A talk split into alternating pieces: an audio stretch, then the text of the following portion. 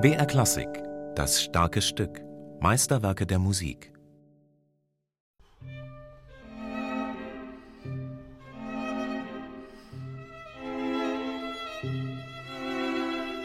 Mein Name ist Eckhard Runge, ich bin der Cellist vom Artemis Quartett.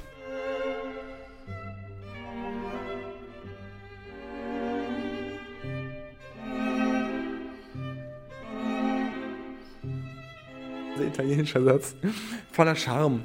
Allein schon dieses leichtfüßige Thema, dieses Ja, das hat ja sowas unheimlich Charmantes und ich sehe da immer auf einer schönen Piazza irgendwo in einem wunderschönen Ambiente in Italien irgendein Herr, der einer Frau einen Handkuss hinterherwirft. Also eine ganz galante Geste.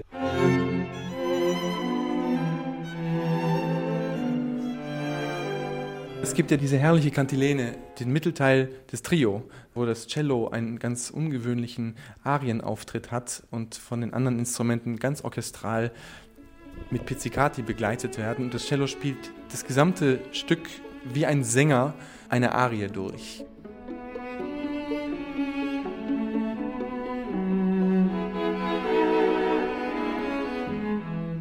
Sonniges Südlicht, eine Sommermusik, heiter, irgendwie melancholisch und italienisch? Komponiert im Frühling in Neapel, als ob es sich um eine Nebensächlichkeit handelte. Mit leichter Feder aufs Papier geworfen? Der Anekdote nach handelte es sich bloß um Handgelenksübungen eines äußerst gelangweilten Komponisten. Doch dieser gab ja schon länger, mit allem Sinn für Theatertricks und Täuschungen begabt, einen bärbeißigen Alten. Der meldete sich, so wie es ihm gefiel, ab und an mit einem Coup in bester Theatermanier zu Wort. Und nun also ausgerechnet mit einem Streichquartett in E-Moll.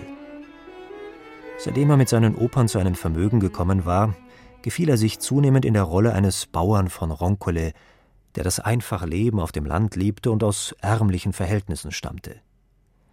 Tatsächlich hatte der Sohn eines Gastwirts Latein gelernt. Und der Bau einer Wasserstraße, Aida, ein Folgeauftrag, der Legende nach komponiert zur Eröffnung des Suezkanals, hatte ihm den Luxus des leichten Landlebens beschert. Die Tantiemen für den Triumphmarsch aus Aida flossen wenig später zuverlässig. Und Verdi erlaubte sich, Kompositionsaufträge auszuschlagen.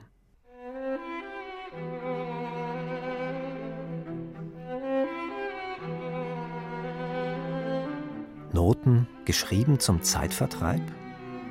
So auch im März 1873. In diesem Fall war La Stolz, Theresa Stolz, eine Primadonna, nebenbei eine langjährige Affäre des Komponisten erkrankt. Und so waren die Proben seines Erfolgsstücks, das in Ägypten spielt, im März 1873 ins Stocken geraten. Und so kam es, dass der Komponist des Erfolgsstücks im Alter von 60 Jahren sein erstes Kammermusikwerk überhaupt einem launischen Einfall gleich in einem Hotelzimmer in Neapel zu Papier brachte. Ausgerechnet Verdi, der felsenfest davon überzeugt war, dass die Instrumentalmusik eine Sache der Deutschen und das Streichquartett eine Pflanze sei, der das italienische Klima nicht bekommt.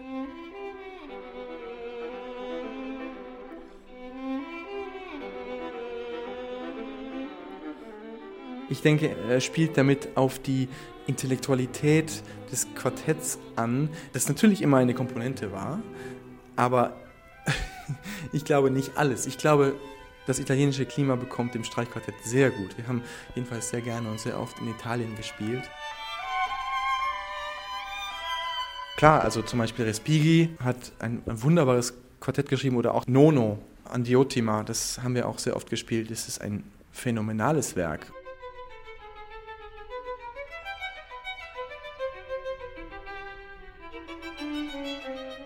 neumodische Clubs. Für die Kammermusikvereinigungen, die sich seit neuestem nun auch überall in Italien gründeten, hatte Verdi nur bissigen Spott übrig. Vielleicht war dem berühmten Italiener im Frühjahr 1873 aber auch der Satz eines berühmten Deutschen in den Sinn gekommen. Dieser Klassiker hatte nicht nur seine Liebe zu Italien entdeckt, sondern er hatte unter dem Eindruck von Beethovens Opus 59 eine viel zitierte Formulierung über das Wesen des Streichquartetts in die Welt gesetzt. Er höre vier vernünftige Leute sich unterhalten. Der vierstimmige Satz erschien Johann Wolfgang von Goethe als Inbegriff ernsthafter und erhabener Musik, tönend bewegtes Gedankenspiel. Doch Verdi wäre nicht Verdi, wenn er sich bei der Komposition seines Streichquartetts nicht einen Witz erlaubt hätte mit dem vierten Satz, Scherzo fuga. Das ist ja eine fünftaktige Fuge. Das ist ja total skurril. Dieses Thema ist so irrsinnig ungerade, dass man es kaum versteht und dann setzt schon wieder der nächste ein. Es ist sehr viel Humor in dieser Fuge drin.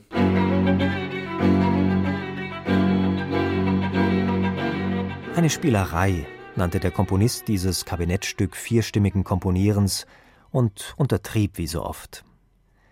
Ein ernsthaft wie sorgfältig durchgearbeiteter erster Satz, elegant durch und durch, Zwei Mittelsätze, die den Geist der italienischen Oper zu atmen scheinen, Bühne frei, eine Arie, gesungen vom Cello. Und am Ende eine Fuge, so aberwitzig und rasant, dass einem beim Hören fast schwindlig wird. Ein Aprilscherz?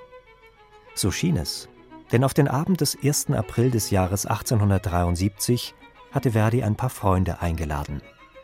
Er trank und aß gern gut, vornehmlich italienische Pasta. Doch den Freunden, die vielleicht ein gutes Essen erwartet hatten, servierte Verdi Schwarzbrot, die Uraufführung eines Streichquartetts in vier Sätzen. Er hatte sein Publikum noch verschämt darum gebeten, um Himmels Willen nicht einzuschlafen. Doch die hungrigen Gäste baten am Ende sogar um eine Wiederholung. Die Musik eines gelangweilten Opernkomponisten?